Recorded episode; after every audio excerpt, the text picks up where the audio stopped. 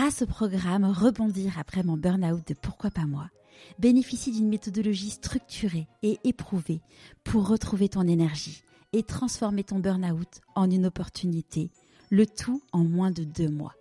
Pour en savoir plus, rendez-vous dans les notes de l'épisode. Je me suis retrouvée dans, dans, des jobs où on me disait ouais non mais ça c'est hyper bon, c'est hyper bien payé et, être malheureuse comme une pierre en me disant même je crois que les pierres elles sont super heureuses en fait. D'être vraiment malheureuse, malheureuse comme un humain bien malheureux et, et de pas être en accord, d'être séparée de mon gamin euh, euh, parce qu'il y avait un tournage dans tel pays qu'il fallait que je parte 15 jours et que je le vois pas, euh, euh, une pub à faire dans tel autre et que je partais euh, trois semaines et je disais ok d'accord je gagne de l'argent mais finalement finalement je suis triste. Donc à quoi bon? Et puis de fil en aiguille, euh, je me suis retrouvée avec des gens autour de moi qui me demandaient de les accompagner. Et donc euh, j'ai remonté la caisse de plusieurs personnes comme ça. Et je me dis mais finalement si ça marche sur moi et que ça marche sur certaines autres personnes, peut-être que ça peut marcher sur plus de monde. Mais euh, quand on est comédien, on a toujours le syndrome de l'imposteur. Donc il me fallait un cadre, une formation pour me sentir pour me sentir à ma place. Je suis Charlotte Desrosiers Natral et je suis heureuse de t'accueillir sur Pourquoi pas moi. On a tous rêvé un jour de changer de vie certains ont osé écouter leur petite voix et ils ne le regrettent pas. Grâce à ces témoignages sans coupe, découvre les coulisses de leur réussite. Pourquoi pas moi L'invitation à écouter ta petite voix? Je suis très heureuse de vous retrouver aujourd'hui après une magnifique pause estivale. Quand j'ai découvert qu'Adeline s'était reconvertie comme sophrologue, étant une grande fan de Sous le Soleil, vous imaginez bien que je rêvais de la voir derrière mon micro. J'avais imaginé que cette interview serait très inspirante, mais je n'avais pas imaginé à quel point elle serait top. Cette heure passée en sa compagnie a été lumineuse. J'ouvre une petite parenthèse. Si le podcast vous plaît, j'ai besoin de vous. Comment? En vous abonnant sur votre plateforme d'écoute préférée et en mettant 5 étoiles et un commentaire sur Apple Podcast. Allez, je referme la parenthèse. Adeline est devenue célèbre malgré elle suite à ses mariages avec Johnny. Elle a fait ensuite partie du quotidien de plusieurs millions de Français grâce à des rôles à la télévision, notamment dans les séries Les filles d'à côté et bien évidemment Sous le soleil. Mais Adeline est une multipotentielle. Elle est également écrivain de BD à succès et depuis deux ans sophrologue. Je ne vous en dis pas plus. Je vous souhaite la bienvenue dans l'univers d'Adeline Blondio. Bonjour Adeline. Bonjour, Charlotte. Est-ce que, tu pourrais nous parler de l'objet que tu as choisi pour te présenter, s'il te plaît? Alors, mon esprit a été euh, forcément, il est un peu, il est, un peu souvent en surchauffe mon esprit parce que je suis une hyperactive. Du coup, euh, j'ai pensé à plein plein de trucs. Hein. Et puis euh, j'ai réduit, j'ai réduit, et je me suis concentrée sur quelque chose que j'emmène partout qui est une besace euh, que j'ai faite moi-même en cuir. Voilà, une espèce de sac. Euh. Ma sœur m'a appris à travailler un peu le cuir. Je suis piètre couturière, donc j'ai été chercher dans des livres indiens. Euh, enfin, dans des livres indiens, dans des livres qui retracent la façon dont travaillaient les Indiens quand ils n'avaient pas encore le fil et les aiguilles. Et j'ai fait une besace, voilà. Donc, je me la trimballe partout. Et quand j'ai des proches, des copines qui l'aiment, et eh ben, souvent je leur en fais une. Génial. Et comment on fait du coup quand on n'a pas de fil et une aiguille? Eh ben, on, coupe des très fines lanières de cuir. On fait des petits trous et puis on, on, les passe, voilà. Euh, Génial. ça fait euh, ça fait une espèce de tissage. Super. Est-ce que tu pourrais nous parler euh, de là où est-ce que tu es né, où est-ce que tu as grandi? À Paris. je suis née à Paris dans le 15e, j'ai grandi dans le 15e, puis dans le 7e, qui est un petit peu plus bourgeois. voilà. Et euh, donc Paris, Paris c'est mon village, même si euh, maintenant que je vis dans un village, je m'aperçois qu'on est très très loin du village à Paris. Tu, tu vis dans, dans quelle région maintenant? Je vis en Camargue. D'accord, parce qu'en fait, je voyais sur ton compte Instagram que tu étais en Camargue, mais du coup, tu vas entre Paris et, et la Camargue ou tu vis à 100% en Camargue? Je vis à 100% de Camargue. Je remonte régulièrement sur Paris, mais je vis, euh, oui, en fait, on est resté coincé là euh, lors du premier confinement. Et quand il a fallu remonter, ben toute la famille s'est aperçue qu'on n'était pas bien du tout à Paris, euh, triste, malade, et que ça sentait mauvais, et qu'il y avait trop de bruit, tellement de nuisances. Et comme ça coïncidait aussi avec un changement de vie professionnelle, je me suis dit, bah c'est finalement c'est peut-être le premier pas qui coûte. Et une fois que j'avais fait le premier pas professionnel, le, second pas géographique a été plus simple. Ouais, génial. On a, nous aussi, on a déménagé. On n'est pas très loin parce que maintenant je suis à Marseille. Et euh, en effet, je pense qu'il y a beaucoup de personnes qui, pendant le premier confinement, se sont dit euh, allez, stop, stop à cette vie parisienne. Euh. Et, et, quel type de petite fille tu étais? Hyperactive, hypersensible. Euh, et euh, diagnostiqué, dyslexique et, et HP. Donc, euh, donc ça faisait beaucoup, beaucoup de choses en fait à l'intérieur d'un petit corps. Euh, donc, imagine une gamine qui saute partout, qui est tout le temps en train de se mettre en danger parce que euh, il y a toujours un milliard de trucs à escalader. Du coup, je trouve mes enfants hyper calmes et hyper sages. Euh, souvent en train de se casser, fracturer des choses, donc régulièrement à l'hôpital quand même. Et puis avec un milliard de questionnements, donc ça c'est dû HP. Et ensuite, ça fait presque hôpital psychiatrique.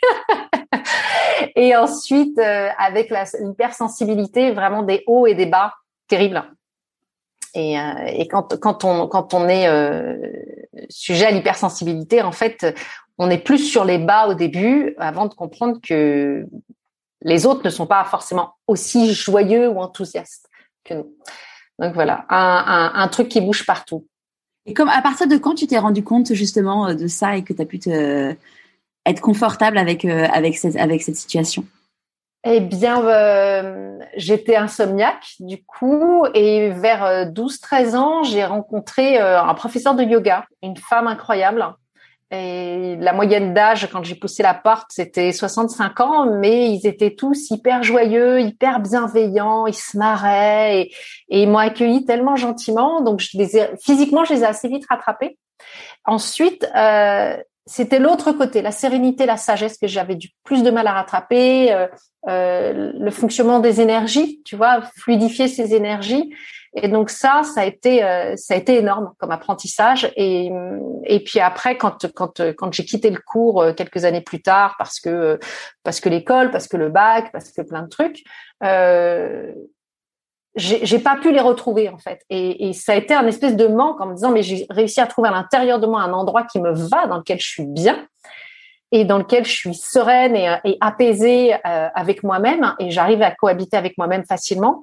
Et quand je l'avais plus ben c'était compliqué. Donc après je n'ai eu de cesse que de retrouver cet endroit-là à l'intérieur de moi donc, euh, donc ça m'a fait échouer ben, dans une secte. Ensuite, ça m'a fait euh, rencontrer d'autres personnes pour retrouver cet état qui est qui est l'état finalement que que que j'ai retrouvé dans la sophrologie, dans la méditation, et, euh, et que je peux proposer aux autres. Et la secte, c'était c'était quand cet cet épisode? C'était, je devais avoir une vingtaine d'années. Euh, c'était une secte qui qui attrapait les gens en fait en leur proposant des cours du soir euh, sur la culture, sur la culture religieuse, puisque euh, les errances euh, dans ces cas-là, quand on est quand on est hypersensible, quand on est hyperactif, quand on a un milliard de questions, en fait c'est un câblage différent. C'est pas je suis plus intelligente, c'est je, suis câblée différemment. Donc quand dans ta famille ils sont câblés comme ça, ben ils ont appris à vivre avec, mais ils savent pas forcément te transmettre comment, comment on fait pour. moi c'est ce que j'essaie de transmettre par exemple à mes enfants voilà, on est câblé différemment, voilà comment ça fonctionne et voilà pourquoi avec des gens ça fonctionne pas et pourquoi de temps en temps sent hors jeu ou euh, différent. Et, euh, et donc, euh, quelle était la question du départ? Comment tu avais atterri dans une secte? Ah oui, la secte. et donc, donc il y a pas mal d'errance et on se dit qu'à travers la religion, on va peut-être trouver quelque chose. Donc, je suis allée faire ces cours de religion le soir j'ai entreaperçu des choses. J'y étais avec ma meilleure copine et puis euh, et puis ma mère a vu qu'il y avait quelque chose de bizarre. Et effectivement, ils ont fait un truc hyper intelligent. Ils, ils nous gardaient le soir à dîner, donc on avait le droit de boire de l'alcool, mais on mangeait pas de viande, on mangeait pas de protéines, ce qui fait qu'on était très légère au niveau bouffe et donc plus perméable à l'alcool et à ses effets, même si on buvait pas beaucoup mais euh, moi je suis un, cheap date sur l'alcool et euh, nous ont imperceptiblement changé, modifié certains mots de notre vocabulaire, ce qui fait que eux nous comprenaient tout à fait. En revanche, notre entourage commençait à ne plus nous comprendre aussi bien qu'avant. Et donc petit à petit, petit à petit, la pince se resserre. Et nous, on l'a pas vu parce que euh, bah parce qu'on était en questionnement et tout ça. Et on l'a vu. Ma mère s'en est aperçue. Elle m'a dit mais t'as changé. Euh, euh, tu parles de la mort comme si c'était un voyage. Euh, c'est pas possible. T'as des idées hyper étranges. Et elle m'a pas lâché. Jusqu'à temps de comprendre qu'il y avait euh, qu'il y avait quelque chose. Et elle a découvert un, un, des papiers de la secte en fait qui était dans ma voiture euh, qui était effectivement une association loi 1900 et tout ça. Et euh, elle s'est elle s'est rapprochée de la police pour savoir. Et la police lui dit oui oui c'est une secte qui, qui emmène les gens après et après c'est compliqué de les récupérer mais c'est une secte euh, basée sur la culture parce que l'idéologie était vachement chouette à la base. C'était vraiment de, de, mettre la culture à, à, portée de tout le monde. Et du coup euh, elle m'a pas lâché elle m'a pas lâché elle m'a emmerdé elle, elle, venait chez moi tout le temps elle m'a pas lâché je trouvais ça horrible hyper violent. Et elle me dit bah écoute Guillaume Durand fait une émission ce soir sur les sectes. On verra s'ils y sont et effectivement, il y avait euh, il y avait plusieurs sectes représentées et il y avait le, la place pour celle dans laquelle j'étais. Et, euh, et, la place était vide et Guillaume Durand qui disait cette secte-là euh, n'est pas présente et pourtant euh, ils n'ont pas désiré être présents pour se défendre ou pour expliquer leur idéologie, mais euh, ils sont répertoriés comme une secte. Et le lendemain, moi, je devais partir en week-end avec eux euh, et du coup, ben, j'étais en train de faire mon sac, j'ai vu ça et j'ai pris une claque énorme. J'ai appelé ma copine, j'ai dit, je crois qu'on est dans une secte. Elle me dit, je crois que je le savais. J'ai dit, ben, je crois que je le savais aussi que ça m'arrangeait parce que la vie était très douloureuse à ce moment-là. Je, sortais d'un divorce médiatique euh, hyper violent et euh, et c'était la bonne planque. Voilà. Et je me suis dit, ben non, ma grande, tu vas tu vas sortir de cette planque là. Ce qu'il faut savoir, c'est qu'après, il faut être bien entouré parce que ça a été six mois de ça a été six mois de combat derrière pour pouvoir sortir de leur emprise. Euh, avec des gens en bas de chez moi, avec des gens qui, venaient frapper à ma porte euh, toutes les nuits, euh, le, courrier, volé, euh, harcèlement téléphonique. À l'époque, c'était sur les vieux répondeurs à cassette, voilà. Ah, c'est fou. C'est c'est fou quand tu. Mais c'est génial que tu aies réussi à t'en sortir et, et, du coup, merci maman, quoi. Merci maman, oui, mais je crois, je crois que l'éducation euh, nous porte toute notre vie, quelle qu'elle soit en fait. C'est vraiment les fondamentaux. Il y a un jour où, euh, où je pense qu'on se dit, ok, mes parents ont été comme ci, comme ça, alors ça c'est bien, ça c'est moins bien. Euh, je suis assez grande pour me tenir la main et être mon propre parent et me débarrasser des choses négatives et renforcer les choses positives et les transmettre à mes enfants ou en tous les cas aux jeunes qui m'entourent. Ouais. Et, euh, et, quand tu étais une petite fille, euh, qu'est-ce que tu te disais? C'était quoi tes rêves euh, quand tu serais grande? Euh, C'était d'avoir des chevaux et puis de vivre assez proche de la nature et de trouver de trouver cet espace de sérénité. Voilà. Et en termes de métier, il y avait, il y avait des univers en particulier voulais... qui t'attiraient L'écriture, l'écriture beaucoup. Ouais, beaucoup l'écriture. Et, puis oui, la comédie aussi, mais euh, mais plus l'écriture. Donc ton père, lui, était euh, musicien, enfin chanteur et, et, parolier. Alors mon père était euh, a été chanteur et parolier, mais moi, quand j'ai connu mon père à ma naissance, il était euh, surtout antiquaire. D'accord. Et, et expert sur pas mal de domaines, dans pas mal de domaines, donc beaucoup dans les ventes aux enchères. Et puis et puis il était aussi parolier, oui. Ok. Mais il était moins chanteur. D'accord. Et ta maman? Et ma maman, euh, et ben ma maman, elle a, elle a, elle a emboîté le pas de mon père. Elle était, elle était plus dans le monde médical, elle. Et puis, euh, et puis elle a décidé, euh, elle a décidé de nous élever. Une fois qu'elle nous a élevés, bah, de toute façon, elle était, elle était un peu au four au moulin, comme toutes les femmes de cette génération, mais, mais qui était derrière le mari, un peu dans l'ombre, donc qui faisait genre un milliard de trucs, dix fois plus que le mari, mais qui était dans l'ombre et qui s'occupait de ses gamins et qui avait lu Françoise Dolto et qui se tenait au courant de tout ce qui se faisait en matière d'éducation et de psychologie, et du coup qui avait une, une éducation hyper, hyper à l'écoute de l'enfant. Euh, et puis c'était la seule à grimper aux arbres, à nager, à plonger, à faire l'andouille avec nous, euh, sans dire oh non mais j'ai un brushing, je peux pas. et, et donc faisait des entraînements de foot américain quand même. Je trouve que c'est énorme. Et donc après, après que vous soyez, enfin quand vous avez grandi, elle, du coup elle a repris une activité professionnelle? Elle a repris, euh, oui, quand on a été tous à l'école, parce que j'ai un petit frère qui a, qui a six ans de moins, donc ça a été vraiment voilà pendant 5 cinq six ans elle était elle était un peu occupée avec ses enfants. Et du coup elle a repris une activité de d'antiquaire. D'accord. Avec mon père. Et comment comment tu l'as vécu quand ton père il est devenu chanteur euh... ah ben mon père je, moi je l'ai pas connu chanteur. Non tu l'as pas connu d'accord. Il était chanteur avant. En fait il okay. s'est remis à la chanson il y a il y a quelques années. Il s'est remis à la chanson. Il y a peut-être une petite dizaine d'années Euh, il m'a dit tiens, j'ai tous mes vieux potes du rock qui me rappellent et tout, faut que j'aille les voir en concert. Donc euh, j'ai bah, vas-y, bouge-toi, on va les voir. Il faut créer du mouvement, il faut accepter les choses positives, il faut de temps en temps aller là où on nous invite et, et il faut pas être un artiste maudit, il faut aussi aller là où on nous aime et là où on a envie qu'on soit. Euh, donc euh, moi avec mon truc de positivisme, donc je je suis allée euh, avec lui au petit journal Montparnasse où il y avait ces, ces vieux potes rockers qu'il n'avait pas vu depuis 10 000 ans. Et puis et puis les gars l'ont invité à chanter sur scène et il a dit non non non. Et j'ai bah t'en as quand même un peu envie. Oui oui mais je suis pas prêt, je peux pas, je peux pas. Et du coup le deuxième concert il y va et puis là il chante et puis décharge d'amour de tout le monde qui fait mais tu nous as manqué et tout ça. Et donc pendant plusieurs années il s'est remis à chanter et il faisait des concerts mais mais c'est un malade hein, parce qu'il faisait des concerts qui pouvaient durer cinq heures. Waouh. Ouais. c'est physique. Ouais, ouais, ouais, ouais. Mais c'était, c'était génial et ça m'a fait vachement plaisir de, de, le voir sur scène et surtout de voir tous les gens qu'il avait aimé comme chanteur, euh, qui étaient heureux de le retrouver. Et ça, c'était hyper touchant. Et, et, toi, donc au moment euh, où il a fallu faire des choix en, en terminale ou, euh, ou avant, comment ça s'est passé pour toi? Euh, Eh ben, ça s'est passé difficilement parce qu'il y avait tellement de choses qui me passionnaient. J'avais envie de faire tellement de choses. J'avais envie d'être psy, euh, j'avais envie d'être journaliste, j'avais envie d'être romancière, j'avais aussi un peu envie d'être comédienne. J'avais, j'avais, j'avais, plein d'envies. Je voulais travailler dans l'humanitaire. Euh, et puis petit à petit, puis dans la mode. Enfin, je voulais travailler partout en fait. Il y avait tout qui m'intéressait. Et quand je voyais les autres, ils disaient, ah, je sais pas, ben, donne-moi ta vie, je la vis en plus. et puis je ferai plein d'autres métiers. Voilà, je voulais euh, quelque chose en rapport avec les animaux, quelque chose en rapport avec les enfants. Et finalement, je m'aperçois que j'ai visité quasiment, euh, quasiment toutes mes envies. C'est génial. Aujourd'hui, hein, 50 ans. Mais j'ai fait plein de métiers différents et, et ça, ça a été vraiment chouette. Parce que du coup, ton premier métier, ça a été, euh, ça a été quoi? Ça a été chanteuse? Premier métier, euh, non, les premières fois où j'ai commencé à gagner des sous, j'étais vendeuse, j'étais serveuse, j'étais babysitter, je faisais des trucs comme ça, quoi. Ouais. Euh, j'ai fait quelques photos euh, pour des magazines, euh, mais j'ai pas fait une grande carrière de mannequin parce que j'avais pas euh, tout à fait euh, les, les, les je faisais pas, j'étais pas dans les standards, quoi. Et voilà, donc j'ai fait pas mal de trucs. Après, je me suis retrouvée propulsée euh, sur, dans une notoriété que je ne méritais pas puisqu'elle était un peu par par, euh, euh, par, par, par, intermédiaire en fait. Euh, et, et, et, là, les choses ont changé parce que je ne pouvais plus faire ce que je voulais faire parce qu'il y avait toujours un œil sur moi. Ouais.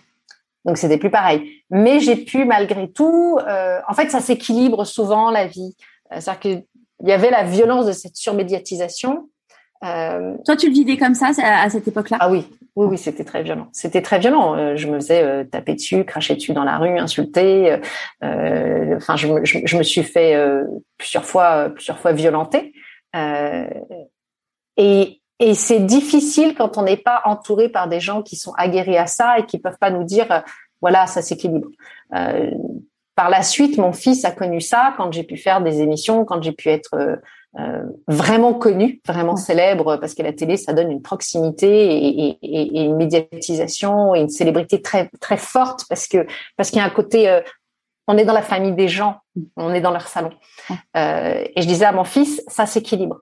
J'étais là pour lui expliquer, ok, euh, aujourd'hui tu t'es fait insulter, mais demain on ira une, une avant-première de cinéma à Disney et euh, on va faire des, des, manèges toute la journée. Et alors que les autres, bah, ils y seront pas invités. Euh, voilà, donc euh, on va faire un tel voyage de presse euh, ou pour un shooting. Et puis de l'autre côté, bah oui, le prof t'a saqué parce que tu voulais pas lui donner les intrigues de sous le soleil qui allaient arriver et que c'est c'est une, une, idiote, voilà quoi. Et, et il, a, il a vraiment eu ça?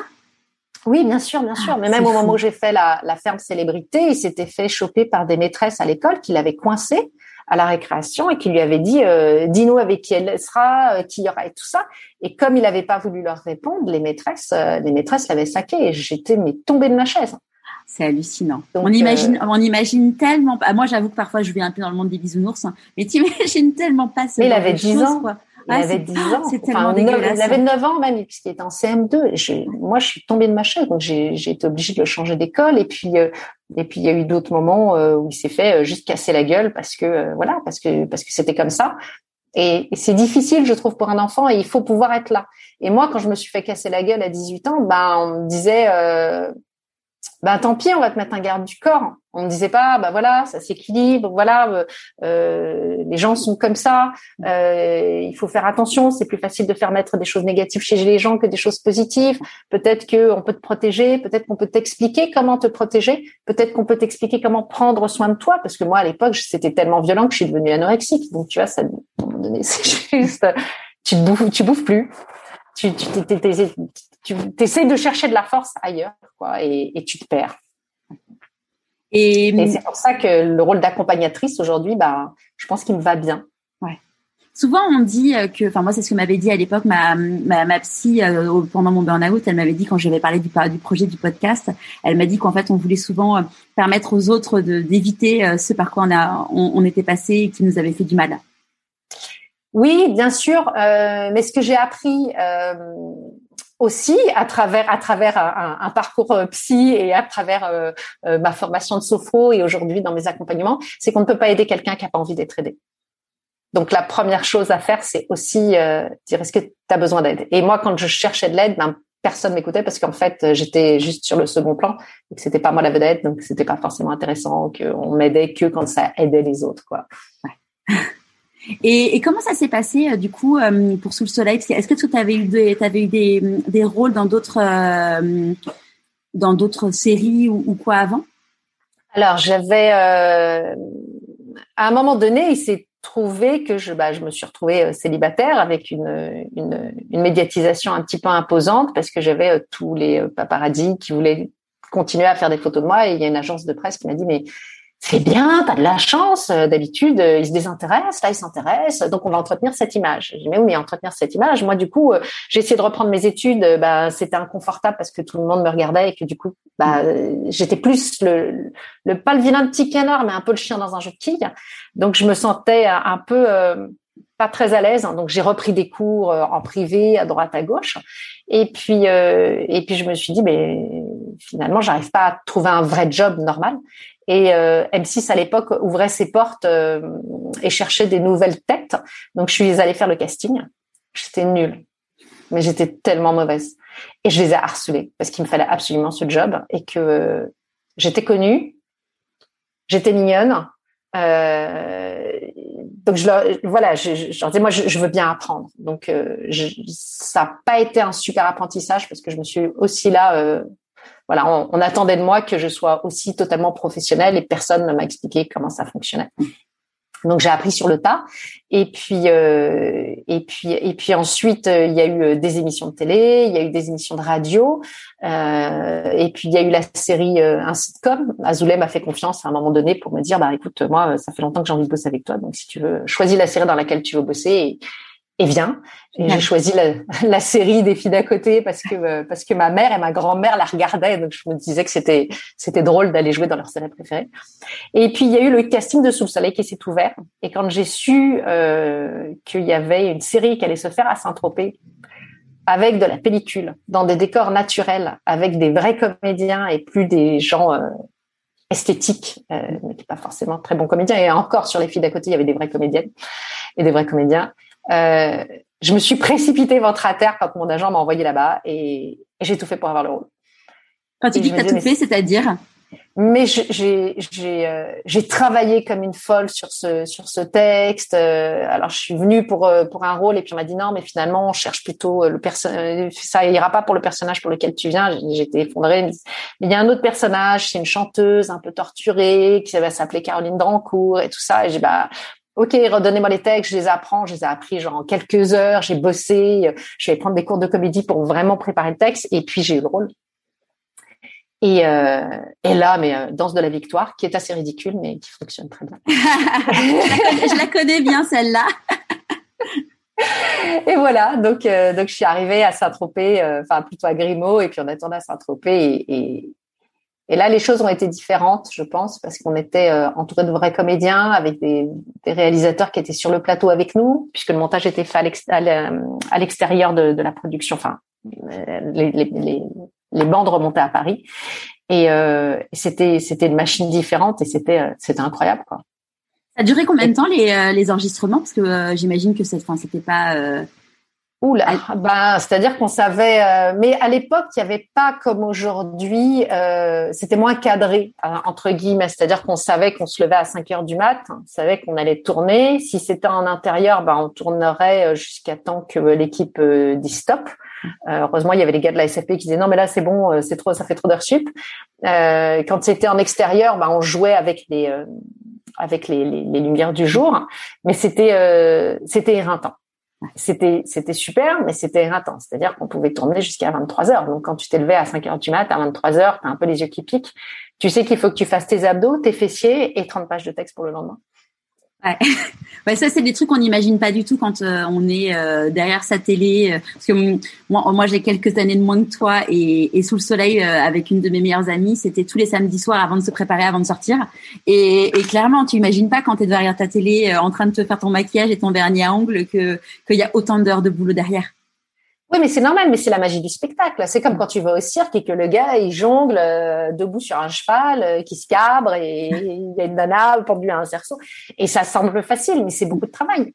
Et c'est ça la magie du spectacle, c'est d'avoir des compétences euh, et, de, et, de, pouvoir et de pouvoir euh, et de pouvoir les montrer joliment avec le sourire pour que ça reste magique. Dans ton histoire, chose qu'on sait, enfin en tout cas, moi je savais pas, c'est que tu as écrit beaucoup de choses. Oui. Donc, comme tu, disais, comme tu disais tout à l'heure, euh, dans tes rêves, c'était d'être romancière. As, comment ça s'est passé le premier livre que tu, euh, que tu écris alors le premier livre que j'ai écrit, ça s'est passé de façon assez légère parce que c'était sur la traversée qu'on avait faite aux États-Unis avec Johnny et quelques potes. Et, euh, et la boîte d'édition de Paris Match m'avait demandé de, de, de récupérer les photos et de et d'en faire un récit. Et, euh, et, je le faisais mollement parce que c'était un été à Saint-Tropez et que j'avais euh, beaucoup de fêtes à, aller voir, euh, beaucoup de potes, euh, beaucoup de sport. Euh, voilà, j'étais et, et c'est mon père qui m'a dit mais attends. c'est sérieux les bouquins, viens on s'assied, on le fait. Et du coup, il m'a vraiment tenu la main pour le faire. Et on a fait ce premier livre ensemble. alors lui, il apparaissait vraiment, il voulait même pas apparaître, donc, donc on a fait ce premier livre ensemble. Et puis voilà, et puis ça m'a rapporté euh, que dalle. Euh, et puis euh, parce que parce qu'à l'époque, bah, on se disait que de toute façon, je n'avais pas besoin d'argent, donc je me suis pas très bien pas très bien fait défendre là-dessus. Et puis ensuite, il y a eu un autre bouquin, je crois que c'est celui d'après.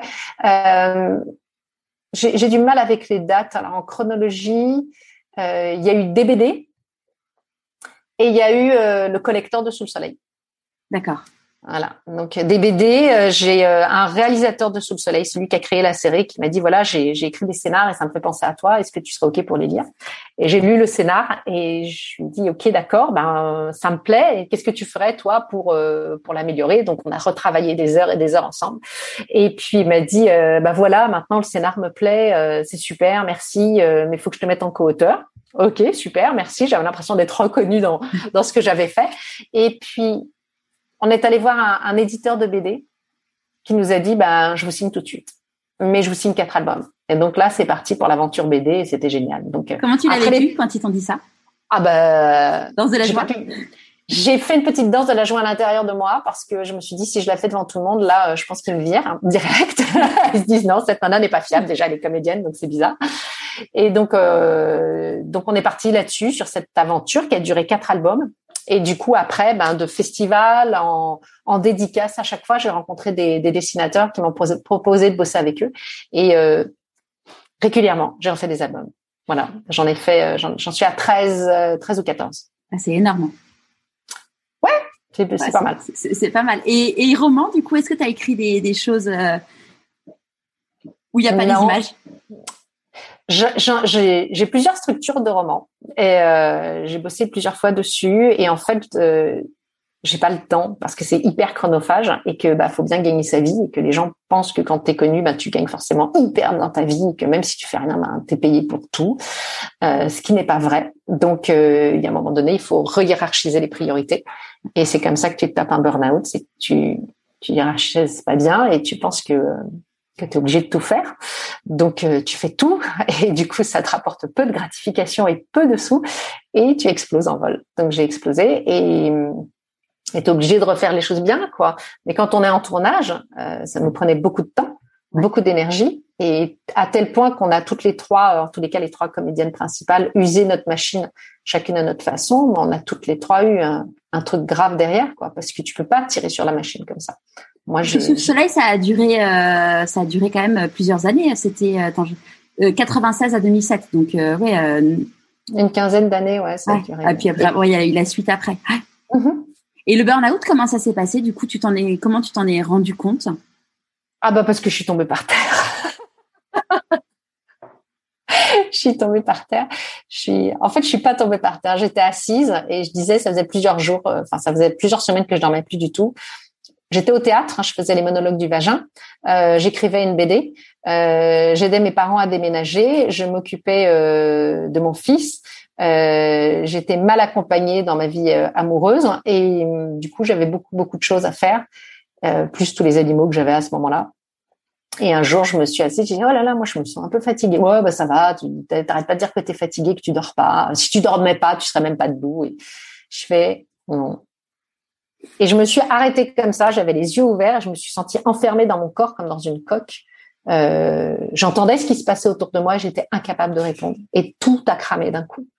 Donc, on m'a porté, on m'a mis dans mon lit et je me rappelle qu'il y avait juste un truc, c'est que je ne pouvais pas parler, je pouvais voir, je pouvais entendre et juste mes yeux pleuraient pleurais, pleurais, pleurais.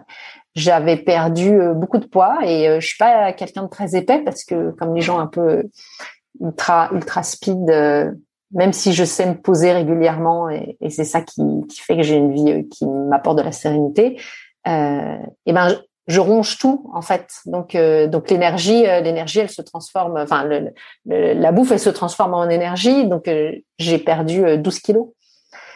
Mon fils, euh, ne me reconnaissant plus, a pris peur. Hein, et, il avait quel âge? Il avait, euh, il devait avoir 8 ans, 8-9 ans. C'était très difficile pour lui. Du coup, il est parti. Euh, j'ai appelé son père. J'ai dit voilà, moi je suis pas, je suis pas en état, donc faut que tu le gardes. Et, et comme on s'entend très bien, qu'on s'est toujours super bien entendu, il m'a dit ok, je vais, je vais le garder et puis on va voir comment on peut faire pour t'aider. Voilà. Et j'ai été soutenue par ma famille. Ouais, ouais, ton, ta famille était là pour te. Oui, ouais, ouais, ouais. ouais. Mais euh, et puis j'ai compris après. Euh, en fait, j'avais rencontré euh, une femme suisse qui était qui était qui était à la tête d'un groupe de femmes de businesswoman et, et elle m'avait parlé du burn-out. On je sais plus pourquoi. On j'avais fait un, un, voyage de presse là-bas pour une bande dessinée et le soir, on avait décidé de de dîner ensemble parce qu'on s'était bien entendu et que toujours de accepter la joie, accepter euh, accepter les portes qui s'ouvrent et les mains qui se tendent. Et elle m'avait parlé du burn-out. Elle m'avait dit c'est marrant, c'est une maladie qu'on commence à, à, entendre en Suisse et à, et à, et à, et à nommer mais surtout chez les femmes. Ça s'appelle le burn-out. C'est quand tout est cramé et les femmes le font. C'est le manque de gratification. C'est ça, ça, ça. Donc elle m'avait donné toutes les grandes lignes. Et, euh, et moi, je me suis retrouvée là-dedans et j'arrivais pas à comprendre. On m'a emmené d'urgence à l'hôpital. Il pensait que j'avais un problème neurologique. Le neurologue était hyper déçu. Il m'a fait passer des encéphalogrammes de partout. Il m'a dit, euh, ben non, en fait, vous avez un super cerveau. moi, je bégayais. Je parlais plus. Enfin, quand je parlais, je bégayais. Je ne pouvais plus marcher ni rien. Et, euh, et, quand le diagnostic a été posé, c'était un peu honteux parce qu'en France, on n'en parlait pas encore. Mais riche de cette expérience suisse, euh, on m'a dit, bah voilà, c'est ça, quoi. C'est, donc il va falloir. Euh, à l'époque, je faisais une analyse avec avec un psychiatre qui m'a dit, euh, l'analyse vous permet de ranger euh, votre cerveau correctement et donc de protéger la base. donc vous allez vous en sortir. Et ça a été le seul médecin à me dire que j'allais m'en sortir. Tous les autres m'ont dit, ça va être compliqué ce sera pas possible de, de revenir. Sympa. Et ça, ça donne de, l'espoir. Mais tu sais, tu sais, il y a beaucoup de médecins qui se couvrent en fait, et qui se couvrent et qui veulent pas avoir d'emmerde après, quoi. Donc, euh, donc j'ai fait, mais je me suis fait euh, tout le truc et je me suis fait en écoutant cette euh, cette femme psychiatre qui me suivait depuis des années, en qui j'avais totale confiance, qui m'a dit si vous m'écoutez, vous allez vous en sortir. Vous avez plus le jugement stable et fiable. moi, j'ai la compétence, moi j'ai les capacités, je suis médecin je vais vous accompagner, je vais vous dire comment on va faire. Et euh, j'ai rencontré d'autres gens qui avaient fait un burn-out. Ils me disaient, ah ben non, moi, moi, je pars en Inde euh, pour aller voir, euh, pour les mettre dans un ashram. Et les gars sont jamais revenus. Ils sont restés euh, parce qu'il y a tout l'aspect médical auquel il faut faire face. Euh, et puis il y a le second effet qui se coule, qui est la dépression nerveuse. Une fois que tu sors la tête de ton burn-out, tu as dû le vivre. Il y a la dépression qui se pointe.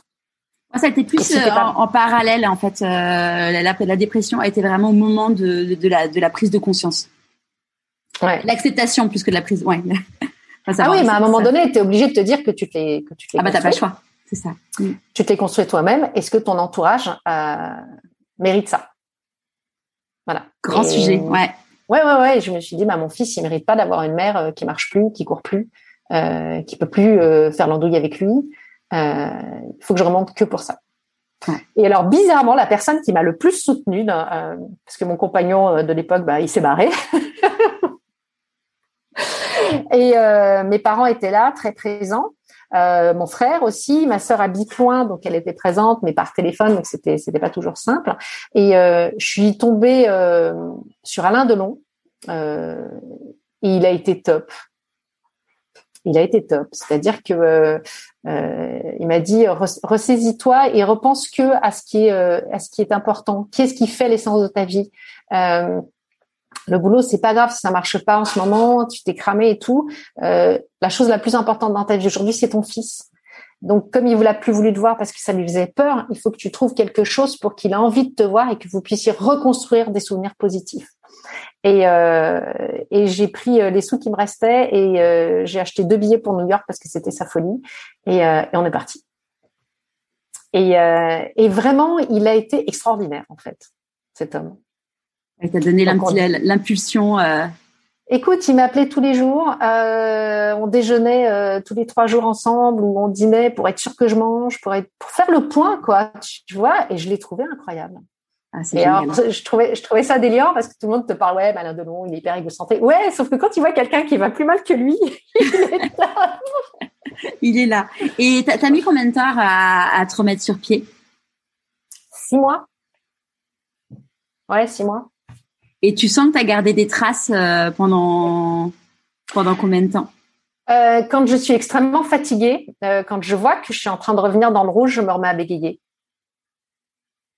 En fait, ce qui est fou, c'est que chacun a ses, chacun a, ses stigmates et, ses petits trucs qui font que. et quand tu commences à bégayer, comment ton entourage il, il le vit ça? Eh bien, je le trompe, mon entourage.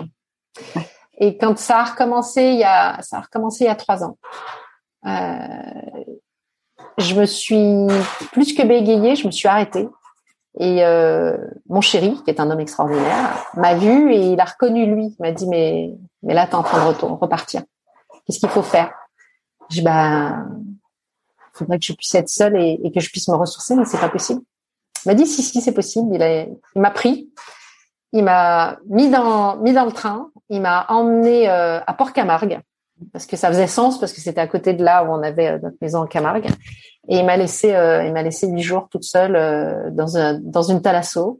Et là je me suis fait pouponner j'arrivais même pas à sortir de ma chambre pour manger. Et, et, et l'équipe a été extraordinaire. Et ça m'a permis de de me renourrir, c'est-à-dire qu'il s'est occupé de, de, de, de, que la petite soit soit prise en charge par mes parents et tout, et tout le monde m'a foutu la paix et tout le monde a été euh, voilà très accompagnant et je je me suis dit je peux pas me permettre un deuxième burn-out, je peux pas. Je comprends, je comprends, je comprends, bien. Voilà. Donc j'ai euh, accepté de prendre soin de moi et, et parce que même si tu es aidé pour prendre soin de toi, en fait, personne ne pourra réellement prendre cette décision. Ouais, de toute façon, c'est c'est nous avec nous-mêmes et il y a un moment où tu sens que ton corps il te parle de plus en plus fort et, et qu'à un moment faut l'écouter quoi. Mm-hmm. Sinon, tu connais la suite et t'as pas envie d'y retourner. Voilà. pour toi et, pour les autres. Et comment ça s'est passé du coup euh, là Donc aujourd'hui, tu es sophrologue. C'était un, un, un, gros virage euh, dans ta dans, dans ta vie professionnelle. Comment comment ça s'est passé? Alors c'est un gros virage vu de l'extérieur, des gens qui me connaissent pas trop, euh, parce que tout, tout mon entourage a trouvé ça assez euh, naturel. En fait, euh, ça s'est passé euh, assez naturellement. J'ai j'ai toujours fait du yoga. J'ai toujours, enfin, le yoga m'a plusieurs fois euh, sauvé la vie. Je savais que j'avais cet outil-là de méditation. J'ai accompagné des gens en burn-out qui sont venus me voir en me disant il paraît que tu t'es sorti d'un burn-out, est-ce que tu peux m'accompagner? Et j'ai mis au point des, des méthodes d'accompagnement, de relaxation euh, pour les aider à reprendre euh, pied à l'intérieur d'eux-mêmes. Et puis, euh, et puis de fil en aiguille, je me suis retrouvée avec des gens autour de moi qui me demandaient de les accompagner, essentiellement des hommes. On m'a dit ah c'est étonnant, c'est hyper dur d'avoir les hommes. Et donc euh, j'ai remonté la caisse de plusieurs personnes comme ça, et je me dis mais finalement si ça marche sur moi et que ça marche sur certaines autres personnes, peut-être que ça peut marcher sur plus de monde. Mais euh, quand on est comédien, on a toujours euh, le syndrome de l'imposteur. Donc il me fallait un cadre, une formation pour me sentir euh, pour me sentir à ma place. Je pense que c'est lié au fait d'être comédien qu'on a le syndrome de l'imposteur? Moi, je trouve que les comédiens ont souvent le rôle de le, le, syndrome de l'imposteur. En même temps, euh, j'ai jamais trop bossé dans un bureau. J'ai bossé un peu dans certains bureaux en tant que productrice, mais bon, jamais très longtemps. Donc, je ne connais pas le, monde de l'entreprise. Je le connais maintenant parce que j'interviens en tant que sophrologue, en tant que coach sur les prises de parole, sur la gestion du stress et tout ça. Mais euh, mais je connaissais voilà, pour moi, c'est, j'ai vu beaucoup de comédiens qui ont l'impression de ne pas mériter euh, euh, ou le bien ou le mal, voilà. Et, euh, et du coup, une de mes amies qui me connaît bien m'a dit, bah, tu sais, ta technique, elle se rapproche quand même largement de la sophrologie. Tu devrais aller explorer cette piste parce que je pense que ça peut être une, une vraie, une vraie, un vrai métier pour toi. Et donc j'ai exploré, j'ai exploré la naturopathie, j'ai exploré la sophrologie. j'ai rencontré Catherine Aliotta que mon frère m'a présentée et j'ai trouvé la femme euh, super. Et je me suis dit, ben, elle, elle, elle, vend son métier en fait. Elle, elle, elle, le vend bien euh, parce qu'elle le représente bien. Elle était en cohérence avec tout ce qu'elle prenait. Et, euh, et ça, ça m'a parlé, ça m'a vachement plu. Et je l'ai trouvée joyeuse, elle m'a enthousiasmée. Et du coup, euh, je me suis, je me suis payé la formation, je l'ai suivie avec assiduité. Et je crois que sur euh, sur les 24 que nous étions, on était une super promo, hyper sympa. Euh, on est quatre ou cinq à, l'avoir gardé en profession. Et je me sens parce que les autres, euh, les autres, ils... parce que euh, parce que parce que dans les formations comme ça, en fait, il y a des gens qui, une fois qu'ils ont fait la formation, se sentent prêts et d'autres qui ne se sentent pas prêts. Et moi, je bizarrement, je me suis sentie prête. Donc j'ai fait les stages, c'est-à-dire tu, tu proposes à des personnes de les accompagner gratuitement. Et, et quand j'ai vu les résultats, au début, tu te sens est-ce que ça va marcher euh, C'est pas magique et tout. Et tu vois que la méthode fonctionne. Et à la méthode, tu ajoutes peu à peu euh, toi. Et, euh, et moi, je vois les, ta patte à toi, ton expérience, toutes tes autres compétences, toutes tes autres capacités que tu as développées. le travail de la relaxation, de guider les gens à travers la voix. Ben, la voix, c'est quand même un outil que j'ai travaillé à la radio. Bon, en chant, je suis pas top, mais à la radio ou en comédie.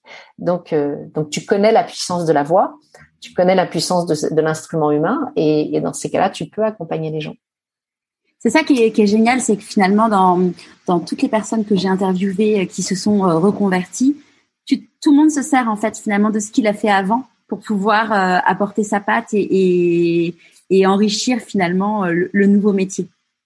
Voilà, exactement. Et je pense que, euh, que plus tu as eu une vie riche en haut et en bas, et plus tu es euh, capable, capable d'écouter et d'entendre. Et ce qu'il y a d'amusant euh, par rapport à un autre thérapeute, quand les gens me choisissent comme thérapeute, au bout d'un moment, au fil de l'accompagnement, je comprends pourquoi. Parce qu'ils connaissent plus ou moins ma vie et qu'il y a forcément quelque chose qui leur a fait écho.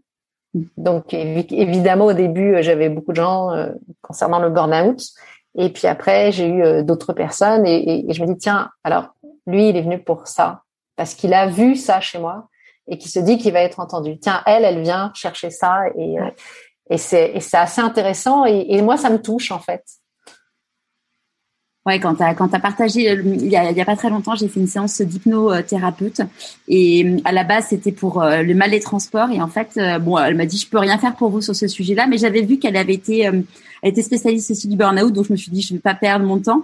Et à la fin de la séance, elle m'a dit, mais votre histoire, elle résonne tellement moi parce que j'ai fait un burn-out. Et, clairement, quand on discutait, tu sentais que il y avait un truc. Et là, je suis en plein chantier dans, dans, dans la maison que je suis en train qu'on est en train de refaire là à Marseille. Et euh, il y a un moment, c'est un peu compliqué avec l'entrepreneur. Et en gros, je sais pas pourquoi, il y a un moment, je dis, tu sais, moi, j'ai fait un burn-out et donc il y a des moments où c'est un peu plus compliqué que d'autres. Il me dit, moi aussi, en fait, il y a un truc qui c'est, euh, genre les autres, ils peuvent pas comprendre quoi. C'est, on fait partie de la même famille. C'est ça. Il y, a, voilà, il y a ça. Sauf que, euh, sauf que lorsque je vois euh, où ils se sentent euh, entendus et proches de moi, où est-ce où, là où ils ont fait la connexion, je ne leur dis pas Pourquoi tu leur dis pas? Parce que c'est ma vie et qu'ils sont là pour parler d'eux. D'accord. Voilà. Donc, euh, donc ils peuvent comprendre que, que, ici ils peuvent déposer ça et que je peux l'entendre et que je peux l'écouter et que je peux les accompagner. Euh, euh, voilà, de temps en temps, il y a des gens qui me disent ouais, mais est-ce que ça vous choque? Je dis non, ça ne me choque pas. Vous pouvez, vous pouvez déposer. Il n'y a, y a, pas le filtre affectif qui est là, il y a le filtre professionnel, il y a le thérapeute qui est là pour l'écoute bienveillante et, et, et le non jugement surtout. Mais euh, ils sont pas là pour parler de moi. et s'ils sont là pour parler de moi, c'est qu'ils sont pas à la bonne adresse et qu'ils sont pas en train de, de, de faire ce pourquoi ils viennent. Ils ne sont pas en train de céder euh, eux-mêmes s'ils sont là pour parler de moi. Ouais, Donc ceux qui parlent, ceux qui il y a eu, hein, il y en a eu euh, qui viennent pour parler de moi et, et quand ils voient qu'on parle pas de moi, ben ça les pousse dans leur retranchement et de temps en temps il y en a pour qui c'est assez violent, ils viennent pour ah ben on va parler avec Adeline, on va discuter avec elle, je vais lui poser plein de questions et tout. Quand ils voient que ça n'est pas possible euh, et qu'on est là pour parler d'eux, et que et que j'ai les outils pour les accompagner, et eh ben il y en a qui sont euh, qui sont effarés de voir que finalement oui ils ont deux trois sujets quand même assez importants sur le grill et qui sont en train de les cramer. Et et, et j'ai eu des accompagnements qui se sont faits comme ça qui ont été assez surprenants où la personne était beaucoup plus surprise que moi. Parce que si vous voulez me parler de ça c'est parce que chez vous ça fait fortement écho. Ça, c'est hyper intéressant parce qu'en effet, enfin, moi, c'est un truc que j'ai découvert dans, la, dans les deux dernières années, c'est qu'en effet, à chaque fois qu'il y a quelque chose qui nous irrite ou qui nous interpelle, c'est qu'il y a un miroir par rapport à quelque chose qu'on a, qu'on a en nous. Bien sûr, bien mm. sûr, bien sûr, bien sûr. Et ça vient nous parler de nous. Et, euh, et, donc, et donc, euh, et donc voilà. Donc, ma particularité, c'est d'être un thérapeute dont on connaît euh, une bonne partie de la vie, pas tout, bien sûr, mais une bonne. Ouais, heureusement. Oui. Et, et aujourd'hui, euh, quand on voit ton, ton profil Instagram, ce qui est, euh, ce que je trouve euh, génial, c'est que euh, avant, bah, on, on, on voit que tu as des cheveux blancs. Enfin, on voit vraiment que tu t'assumes vraiment comme tu es. Et là où avant, potentiellement, c'était des photos plus, plus ou moins maquillées et moins. Eh ben, tout dépend de, du métier que tu fais. Quand quand j'étais comédienne, à 30, j'avais 33 ans quand on est venu m'expliquer qu'il fallait que je me fasse du botox là parce que voilà, du botox sur le front, du botox. Et j'étais effarée. Je leur ai dit, euh, ils pris à 7 heures du mat avec 10 euh, cassettes en disant, voilà, à l'époque c'était des cassettes. On les a calées euh, pour que tu vois à quel endroit. Et je leur ai dit, bah écoutez, moi ça me fait super peur en fait la chirurgie esthétique. Donc, donc je suis d'accord pour regarder les cassettes. Je pense que je suis pas la plus abîmée de tous vos comédiens. Euh, mais ok, la, la, maquilleuse les a, elle leur a dit mais vous êtes fous, vous avez vu la Pokela, euh, elle fume pas, elle boit pas, elle fait du sport, elle fait hyper attention, elle met du de la protection solaire et tout, vous êtes quand même. Euh... Et, euh, et j'ai dit à la directrice artistique, j'ai dit écoute, fais les injections, on voit ce que ça donne sur toi, puis après moi je les fais. Mais moi c'est aussi par trouille hein, que que je fais pas. Après les cheveux blancs, ben elle l'a fait au final. Euh, non, non, elle l'a pas fait, mais elle a fait je la paix. Euh, après, en revanche, pour les cheveux blancs, elle m'a dit non, les cheveux blancs c'est vraiment important pour nous. Moi, je devais coller à un personnage esthétique, donc euh, donc ça fait partie du job ça fait partie du job. Euh, euh, moi, j'ai besoin de me sentir bien dans mon corps, donc je faisais du sport, mais les deux autres aussi faisaient du sport. Donc voilà, on colle un. Demain, on me propose de faire quelque chose et les cheveux blancs collent pas à ça. Euh, à moi de choisir de m'adapter ou pas. Mais je j'ai trop lutté contre. Quand j'étais jeune, c'était non. Je luttais à tout prix. Et, euh, je pense qu'à force d'être toujours en contre, euh, eh ben on va pas avec le flot. Moi, l'idée, c'est d'aller avec le flot. Donc euh, j'ai ma mèche blanche, j'ai Georges là, qui est là depuis euh, depuis que j'ai 20 ans. Ah, c'est une mèche que tu as depuis toujours en fait? Oui, je l'ai depuis que je suis très jeune. En fait, je l'ai depuis euh, depuis mon second divorce. D'accord. Et ben, à ce moment-là. Petit souvenir. Trop de, trop de soucis, trop de soucis, trop de trop de trop de, trop de dureté et, voilà. Et, et du coup, du coup, moi, je trouve que c'est plus intéressant de s'adapter et d'avoir cette faculté d'adaptation et de la travailler pour aller avec le, le, courant. Et si demain on me dit voilà, euh, est-ce que tu pourrais euh, euh, teindre tes cheveux pour faire ci et ça et que ça me convient, euh, si je suis en accord avec moi-même, je le ferai. Euh, mes enfants, ça les saoulait. Donc la mèche blanche, ça leur va, mais si j'ai les cheveux tout blancs, ça leur va pas, ça les amuse pas. Enfin, ils ont envie, ils ont envie aussi d'avoir une image de leur mère qui leur plaît. Donc voilà. Donc je fais, je fais pour que ça me ressemble et que ça et que ça soit euh, dans la bonne énergie. Voilà. Ouais. Ouais, que ça soit. Oui, et puis après, je pense que je vieillis dans un plutôt dans un bon état en fait. donc j'avance dans l'âge. C'est sûr. oui, mais oui, mais quand je vois de temps en temps d'autres nanas, ah bon, t'es plus jeune que moi, t'es sûr? Je pense que mon hyperactivité me sert à, à générer de l'énergie, qu'ensuite ma recherche de sérénité m'aide à, à, avoir des moments extrêmement calmes de ressourcement. Euh, L'hypersensibilité m'aide à pouvoir mieux me comprendre et, et, et accepter d'avoir des joies incroyables et de savoir où aller les chercher. Voilà, donc tu te connais mieux, tu essaies de, de, de, bricoler avec toi-même et de trouver quelque chose de fluide. Moi, c'est ce qui m'intéresse, c'est la fluidité. Et aujourd'hui, donc, tu vis euh, complètement de ton métier de sophrologue? Euh, Je vis pas que de ça. Non, je fais aussi des livres, je fais euh, des interventions dans les entreprises euh, sur sur sur les prises de parole en public, par exemple. Euh, ou alors sur la gestion du stress, des émotions. Il y avait aussi beaucoup avec avec les, les, moments de télétravail importants qu'ont connu certaines entreprises, recréer du lien entre les entre les entre les cadres, par exemple. Voilà, euh, voilà. Donc je vis, euh, je vis de tout ça. J'ai aussi ouvert des gîtes parce que j'ai retapé euh, des roulottes et euh, donc on les voit, on les voit régulièrement sur mon Instagram. Donc donc je fais aussi du gîte, du gîte, du gîte original, du gîte en plein milieu de la nature, quelque chose dans lequel je me retrouve aussi, c'est-à-dire faire de la déco, bricoler. Euh, j'ai ma, ma, ma, roulotte euh, gitane euh, Frida Kahlo, et puis là, je suis en train d'en faire une qui sera plus western, cabane de trappeur. Donc voilà, j'aime bien créer des univers. Donc c'est une vie qui est faite de pas mal de choses, voilà. Mais où il y a moins. Vas-y, pardon. du coup, tu gardes ta créativité, en fait, t'adaptes, en fait, tu ton multipotentiel, tu tu vas le récupérer, tu vas l'exploiter dans plein d'endroits différents qui font qu'aujourd'hui tu es bien. Oui, je pense que la vie, ce qui est important, c'est de savoir quels sont nos besoins et de vivre en cohérence avec ses valeurs. Voilà. Donc quand le besoin artistique euh, Titi dit eh, eh, nourris-moi, eh ben je ressors les pinceaux, le pistolet à colle, la machine à coudre et, et, je fais des choses et je trouve que c'est hyper gratifiant quand les gens sont bien dans mon dans mon endroit euh, ben de dire que c'est moi qui l'ai créé. Voilà, euh, je vais avec mes grands sacs. Euh, ça, c'est les sacs. Ça me fait penser aux, costumières de, des tournages qui ont plein de sacs et, et même les accessoires. Donc j'arrive avec mes sacs, mes brouettes, ma voiture qui est chargée jusqu'à la gueule et je sors tous mes trucs et puis. Euh, et puis, et puis je crée, et puis j'invente, et puis je, et puis j'ai la, la chance d'être avec quelqu'un qui, qui me fait confiance, qui me dit bah écoute moi ce que j'aime, je comprends pas tout ce que tu fais, mais je trouve que le résultat final me convient. Donc euh, au début, c'est les gens qui viennent bosser avec moi. Ça fait pas beaucoup de couleurs, ça fait pas ci, ça fait pas ça, c'est pas étrange.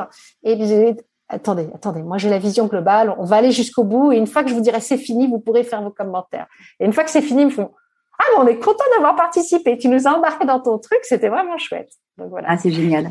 Donc aujourd'hui, j'ai une vie qui est euh, peut-être pas la réussite que j'imaginais euh, à 20 ans. Donc j'étais pétrie d'ambition, mais qui est plus sur sur la recherche de l'épanouissement. Justement, ça ma question. C'est quoi pour toi la réussite? C'était quoi quand tu avais 20 ans et c'est quoi aujourd'hui? D'avoir une carrière dont je serais hyper fière euh, et, euh, et d'avoir euh, d'avoir euh, beaucoup d'argent, euh, de manière à pouvoir faire régulièrement le tour du monde, de voyager partout, et puis et puis d'être d'être hyper reconnu, pas connu, mais d'être reconnu, respecté, et, et voilà. Et, et aujourd'hui, c'est quoi du coup? Eh ben aujourd'hui, c'est d'être euh, c'est d'être en accord avec moi-même et de pouvoir euh, de pouvoir aider les autres à l'être et de de diffuser une énergie positive et sereine. Voilà, je pense que c'est que c'est ça, d'être en, d'être en accord avec euh, avec la nature, d'être en accord avec les animaux, d'être en accord voilà, de pouvoir de pouvoir m'adapter et, et d'être bien quoi, de me dire ben voilà, je suis d'accord avec ça.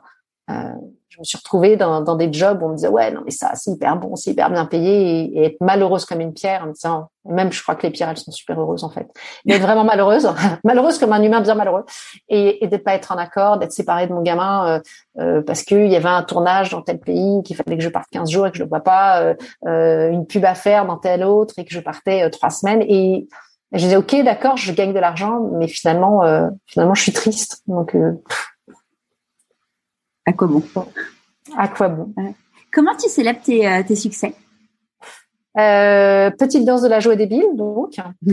et puis euh, gratification. Donc ça passe par par un cadeau, qui est à chaque fois différent. Ça peut être m'offrir un massage. souvent, ça passe par le chocolat. Mais bon, il y a peu de chocolatiers qui me plaisent dans la région, donc souvent il faut que je me fasse rapatrier mes tablettes de chocolat ou mes boîtes de chocolat par mon fils quand il vient me rendre visite, ou par un moment de partage en famille, un resto en famille, le, plaisir de faire des cadeaux aussi à mes proches. Des cadeaux que je vais chercher, que vraiment que je vais faire. Voilà, ça passe par une gratification euh, euh, dans un temps de qualité, euh, dans un moment de joie, voilà, ou alors ou alors un, un, vrai cadeau, enfin un cadeau un cadeau matériel. Qu'est-ce que tu penses que la petite Adeline de 6 ans dirait si elle te voyait aujourd'hui? Eh bien, écoute, il y a, il y, a, il y a en sophrologie une relaxation qui s'appelle l'enfant intérieur.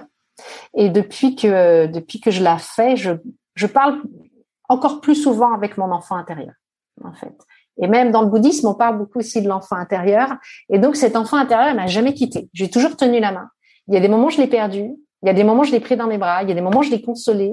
Et aujourd'hui, euh, quand j'étais petite, je disais tout le temps, euh, bah, quand je serai à ma plage, j'aurai une plage et, et j'aurai plein d'animaux et j'aurai ci et j'aurai ça. Et là, aujourd'hui, je vis face à un étang à 8 km de la plage. Et je pense que je suis pas mal en cohérence avec elle. Je continue à monter dans les arbres, euh, à m'amuser à débourrer des chevaux, alors que à mon âge on dit ah c'est quand même téméraire. Euh, à patouiller dans la gadoue avec ma fille quand dès qu'on peut. Euh, voilà, je pense que je pense que la petite fille de 6 ans euh, ne me renierait pas. Peut-être l'adolescente, mais la petite fille non. Qui dit choix dit renoncement, c'est quoi pour toi du coup les, renoncements que tu as fait euh, notamment dans ce changement de vie euh, bah, je crois que j'ai renoncé à la célébrité, par exemple, euh, de plus être dans les journaux, mais ça n'a jamais été quelque chose d'important pour moi, donc ça n'a pas été si douloureux que ça, mais ça a été vachement douloureux pour certaines personnes de mon entourage qui m'ont dit, mais alors du coup, tu refuses ce rôle? Oui. Mais tu te rends compte, l'argent, la célébrité, la carrière, euh, donc euh, voilà, il y a, y a toute une partie euh, que j'ai lâchée. En fait, plus que des renoncements, c'est, lâcher. Voilà, accepter de lâcher. Et ces personnes-là qui t'ont fait ces, ces, ce, retour, c'est des personnes qui, elles, sont célèbres ou c'est des personnes qui sont justement... Euh... Les deux. Les deux. Les deux en disant, mais attends, mais, euh, mais moi, je vendrais ma mère pour, pour avoir... Oui, mais moi, la mienne, j'ai pas envie de la vendre. Et, et ça ne me va pas en fait. Et, et voilà, donc euh, donc je pense que j'ai lâché euh, j'ai lâché beaucoup ça. Je vois euh, certains photographes me disent mais attends, on va faire des photos sur ta nouvelle vie et tout, ça va te faire de la pub. Mais de la pub de quoi? C'est pas de la promo. Je, je fais pas la promo de ma nouvelle vie, ça n'a pas de sens. Si on veut m'avoir comme thérapeute, on sait où me trouver, c'est assez simple. Voilà. c'est une approche différente.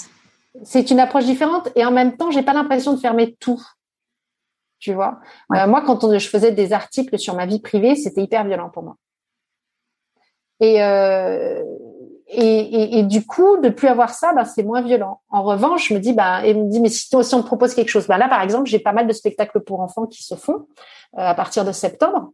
Et ça, retrouver un public enfant euh, sur la scène, ça me met en joie et je suis super contente de le faire.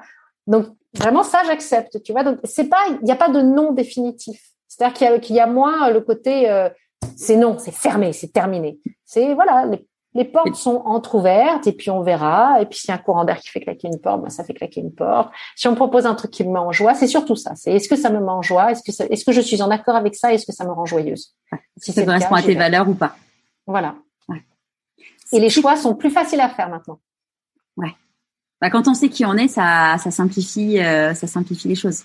Oui, quand on est en cohérence avec soi-même, oui, ça, quand on sait où on est et qui on est, plus facile. Pas, pas, pas tout, tout, mais plus facile. C'est quoi les plus grosses difficultés, enfin, ou la plus grosse difficulté que tu as eu à gérer? Comment comment as fait pour la, surmonter? Je pense que ce sont les deuils, hein, les plus grosses difficultés. Euh, j'ai eu beaucoup de, de deuil à vivre en fait depuis que je suis très jeune. Et, euh, et c'est alors pour moi, je crois que ma blessure, c'est l'injustice. L'injustice, ça me rend dingue.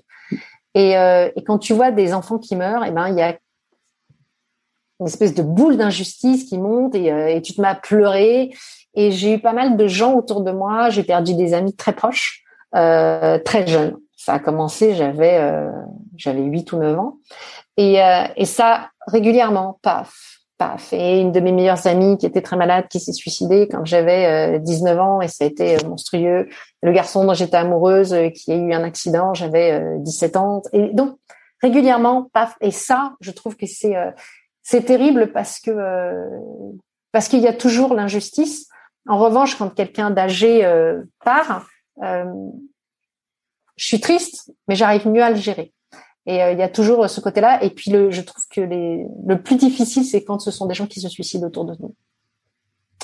Et là, le suicide, c'est, c'est épouvantable parce que euh, parce que je sais que ça fait partie des solutions quand on est quand on est euh, quand on est dans cette situation-là et que et que c'est tellement au-delà de tout euh, notre souffrance que qu'on est prêt qu'on est prêt à, à, à n'importe quoi pour pour en partir et qu'on ne peut plus entendre l'amour des autres. Et ça, je trouve que c'est ce qu'il y a de plus difficile. Voilà. Je pense que dans l'insurmontable, je pense que, c'est très très difficile. C'était quoi tes, tes, plus grandes peurs quand tu es devenu sophrologue ou, ou, ou débuté dans tous les moments dans ta carrière où tu t'es lancé dans des nouvelles choses? De pas être de pas être capable de les faire, d'être incompétente. Et comment tu les as surmontées alors ces peurs? Euh, Par le travail. J'ai une tête de glandeuse, mais en fait je suis une grosse bosseuse. et puis et puis j'essaye dans ces cas-là vraiment de de parler avec mon cerveau euh, et de lui dire voilà il y a ça en face de nous moi je me sens fragile. Euh, donc je, je rends disponible la partie compétente de mon cerveau pour travailler dessus et j'ai une grosse force de concentration parce que j'ai compris assez tôt euh, à travers les cours de comédie que la concentration c'était hyper important. Quand tu es sur un tournage comme on était sur les tournages de Sous le Soleil où il y avait euh, 50 personnes sur l'équipe et que toi tu dois faire une crise de nerfs euh, parce que euh, le scénario l'exige et que et que c'est justifié et qu'il faut voilà et que tu vois ben le perchman qui est en train de se gratter les coucougnettes parce que parce que parce que parce qu'il en a marre d'être comme ça quoi et le caméraman qui a le ventre qui gargouille et qui je veux juste bouffer un truc et que tout le monde n'est pas dans le même état que toi, il faut pouvoir te mettre dans une bulle de concentration suffisamment forte pour pouvoir euh, rentrer dans ton jeu. Et euh, je trouvais que ça, c'était hyper important. Et puis on faisait de la télé, donc à l'époque la télé c'était bon, ça va, euh, vous la pétez pas trop non plus, c'est pas du cinéma, c'est de la télé. C'est ça, tu le vivais comment? On l'a vécu mal parce que euh, on avait l'impression d'être les parents pauvres, pas les parents pauvres, d'être les parents un peu honteux, tu vois, d'être les d'être les bofs du coin, d'être les ringards. Et, euh, et aujourd'hui, la télé, euh, quand je vois les acteurs de cinéma qui qui, qui font des séries, qui bon alors en général il y a que du casting de cinéma, hein, les, acteurs de télé. Nous on n'y avait pas on n'y avait pas accès à ces castings-là. Euh, j'ai bon bah c'est c'est bien, c'est chouette. Mais euh, moi, je suis fan de séries. J'adore les séries, surtout les séries américaines, mais j'adore les séries. Même les séries françaises, il y a certaines séries, 10%, Lupin, j'ai trouvé ça extraordinaire. De quoi tu es la plus fière aujourd'hui?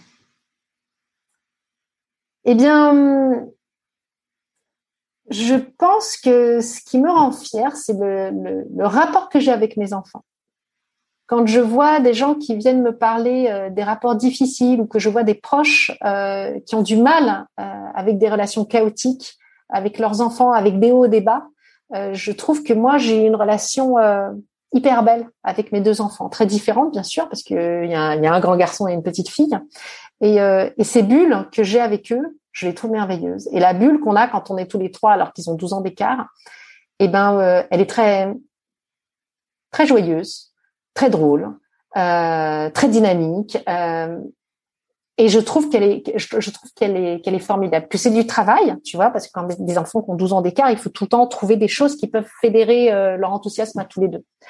De temps en temps, c'est un peu le casse-tête, mais euh, mais je trouve qu'il y a quelque chose de chouette là-dedans. J'arrive à travailler avec mon fils, on a des projets en commun, on a déjà fait un bouquin ensemble, on va en faire d'autres. Et euh, et je trouve que ça, euh, eh ben ça ça n'a pas de prix et c'est quelque chose dont on, dont on parle souvent avec mon compagnon, euh, qui a lui aussi avec ses filles un super bon rapport. Je dis mais t'as vu euh, machin, en fait euh, ça va pas avec ces gamins. Ben non. Et souvent je lui dis t'as vu on a de la chance. Hein. il me dit mais ouais mais t'as vu c'est quand même du boulot. Hein. C'est aussi beaucoup d'énergie, beaucoup d'attention. Et en fait je pense que c'est aussi hiérarchisé. Je pense qu'il y a eu des moments où j'ai choisi ma famille. Euh, mes enfants, mon compagnon, plutôt qu'un projet qui aurait pu servir mon ego. Voilà. C'est une bonne transition, la chance. Qu'est-ce que tu as envie de dire euh, aux personnes que tu rencontres qui ne connaissent pas ta vie, qui ne connaissent pas ton histoire, qui ne connaissent pas le burn-out, tous ces moments difficiles que tu as vécu et qui te disent tu, tu, tu n'en es là exclusivement que grâce à de la chance? Eh bien, c'est drôle ce que tu me dis parce que je suis allée passer un permis l'autre jour. J'avais besoin de, de, d'un permis supplémentaire pour pouvoir tracter des vents. Donc, je me suis retapé euh, les formations et tout. Et, euh, et le formateur me dit, euh, eh ben, tu sais, quand on a vu ton nom dans la formation, on s'est demandé qui allait être ton enseignant, qui allait être ton, ton, la personne qui allait te faire passer le, permis et tout ça, l'examinateur. et puis il y en a, ils ont parlé et tout. J'ai dit bah oui, évidemment. Et puis il m'a dit, puis il y en a, ils ont dit oh là là, c'est Nana là, qu'on eu tout, puis qu'elles sont nées, c'est nul. Dit ah ouais, on a dit ça. Ouais ouais ouais, il y en a une. Déjà, elle te détestait juste parce que tu avais eu tout. J'ai mais elle connaît ma vie? Non. Mais elle considère que tu as tout eu euh, juste parce que tu avais de la chance. J'ai dit, bah, ouais, c'est rigolo. Et la même nana, à un moment donné, elle n'a pas pu s'empêcher de venir me voir et de tchatcher avec moi en me disant à la fin, ah non, mais euh, c'est cool, je suis contente de vous avoir rencontré.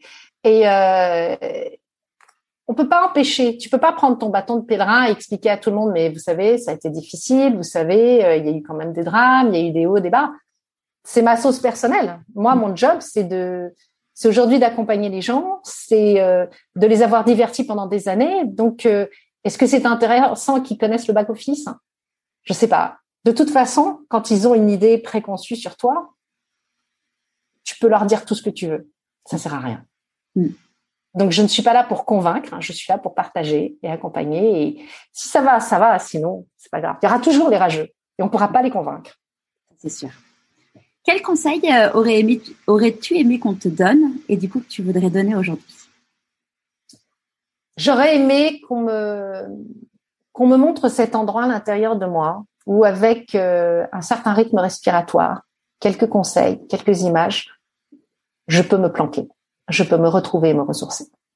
Voilà, ça je pense que j'aurais aimé. Euh, euh, je l'ai découvert quand j'avais 12 ans, je savais qu'il existait, 12-13 ans. Après, je l'ai perdu, j'ai eu beaucoup de mal à le retrouver. Ça a vraiment été une quête. Et, euh, et voilà. Et, et, et c'est ça. Je pense que c'est ça. Cet endroit où, voilà, en, en cinq minutes, tu, tu te retrouves à l'intérieur de toi et tu te reconnectes.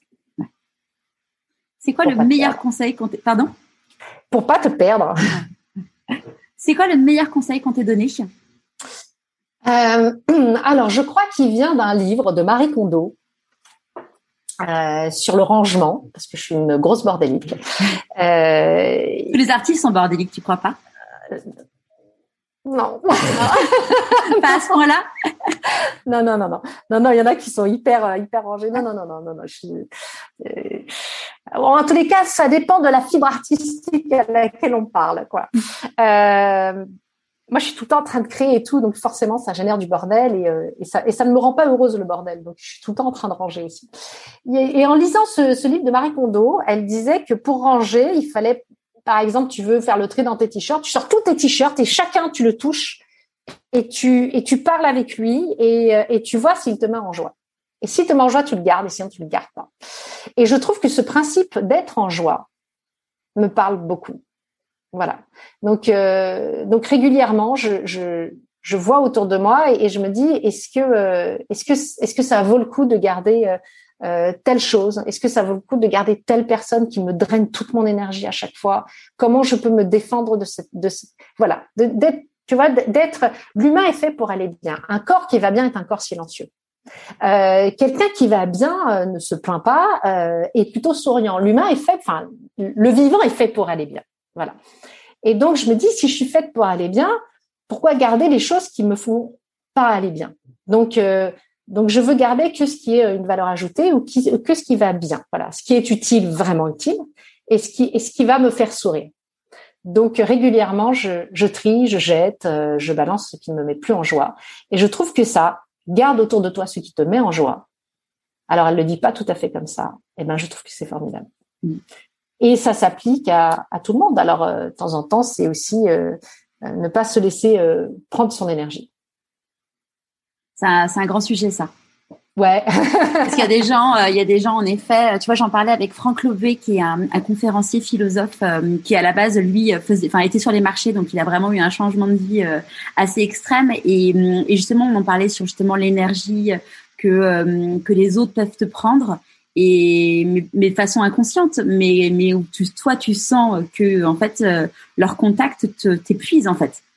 Et c'est pour ça qu'il faut apprendre à se protéger. Ouais. Est-ce que tu, aurais un conseil de lecture à, donner aux personnes qui nous écoutent? Conseil de lecture, écoute, je pense que les conseils de lecture, ils changent euh, souvent en fonction des, moments de vie.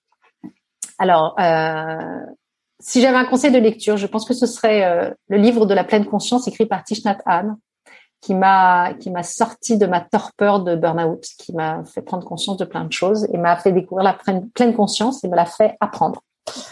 Voilà. Mais si j'avais un conseil, hein, ce serait euh, cinq minutes de cohérence cardiaque par jour. Ouais, c'est sûr. c'est quoi tes prochains défis? Mes prochains défis, c'est de terminer ma, ma roulotte, euh, ma roulotte euh, western trapper, et puis et puis de, partager plus tout ce que j'ai pu, enfin de faire mieux connaître la sophrologie, de faire mieux, connaître tous les outils du mieux-être. Voilà, ce, serait pas mal comme défi. Et, euh, et un jour, sans doute, euh, de, de, le proposer sur scène, dans un espèce de spectacle interactif. Génial, ouais. Et puis, euh, et puis, et puis aussi de prendre le temps euh, d'écrire un roman, puisque j'en ai déjà plusieurs. Voilà. En fait, il y en a plein. Hein. Le problème, c'est faut pas me lancer là-dessus, quoi. J'ai toujours un milliard de projets, donc euh, voilà. Après, sinon on s'ennuie si on n'a pas de projet, on ne vit pas. Oui, mais c'est aussi la température que je prends moi-même. C'est en fonction des envies que j'ai, je sais comment je vais. Si j'ai plus que 4-5 envies, je sais que je vais pas très bien. Et, euh, et je sais qu'il faut que j'arrête la machine et que je fasse le point et que je me remette en question. Ce que je fais assez régulièrement. Et du coup, c'est quoi, le, c'est, c'est quoi la bonne moyenne quand tu sais que tu vas bien? C'est combien de, combien de, de projets? Euh, quand, quand je vais vraiment bien, ce sont des projets cohérents euh, et atteignables. Voilà. Et euh, faut qu'il y en ait, euh, faut qu'il y en ait euh, cinq, six, mais qu'il y en ait vraiment deux qui soient phares. Voilà. là, je, là, je le, je, je le modélise euh, pour la première fois. C'est à peu près ça. Et des choses qui, qui m'excitent, qui me donnent, euh, qui, voilà, qui me donnent envie de me lever le matin. À qui as-tu envie de dire merci et pourquoi avant qu'on se quitte? J'ai envie de dire merci euh, à ma famille, qui est quand même une chouette famille, euh, à mes enfants et, euh, et à mon amoureux. Voilà. Génial. Un grand, grand merci Aline pour ce bon moment. Et puis, eh ben, euh, merci à toi aussi alors. je prends. Euh, et puis, bah, on te souhaite plein de, plein de bonnes choses dans tous ces magnifiques projets et euh, hâte de voir la photo de la roulotte western. Oui. Et puis, un merci aussi aux animaux qui m'entourent. Et petite parenthèse, donc du coup, si donc si on veut on veut avancer sur son chemin, on te trouve sur où est-ce qu'on te trouve pour prendre rendez-vous? On me trouve sur Instagram où régulièrement je mets mon mail et, euh, et, on me trouve en MP ou, sur Instagram. Voilà. ok. Et les roulottes, c'est pas super compliqué. Les roulottes, on les trouve. Euh, alors, on en trouve une sur Airbnb pour l'été. Après, elle sera sur Booking. Et l'autre, euh, l'autre ne saurait tarder sur Airbnb ou sur Booking. Et c'est des roulottes pour combien de personnes? Deux personnes. Deux personnes. Donc c'est forcément en amoureux, pas en, pas en famille, ou on peut prendre deux roulottes euh Non, l'autre jour, il y a une, une, une, femme qui est venue avec sa petite fille. Voilà, ils sont venus faire un petit truc euh, mère-fille. Euh, il y a eu des, des, des, des, amoureux. Il y a plutôt des amoureux. D'accord. Et puis, et puis parfois, il y a. J'ai eu plusieurs fois des mères-filles. Voilà. Ok. Bon, super. Et un grand, grand merci Aline. Et puis, merci à toi. À très vite. Au revoir. Au revoir. J'espère que ce nouvel épisode de la rentrée vous aura plu. Nous nous retrouverons la semaine prochaine avec une nouvelle femme exceptionnelle qui a su écouter sa petite voix et qui aide également aujourd'hui les femmes à sa manière. Je vous dis à demain pour la newsletter de Pourquoi pas moi et à jeudi prochain pour un nouvel épisode. Au revoir.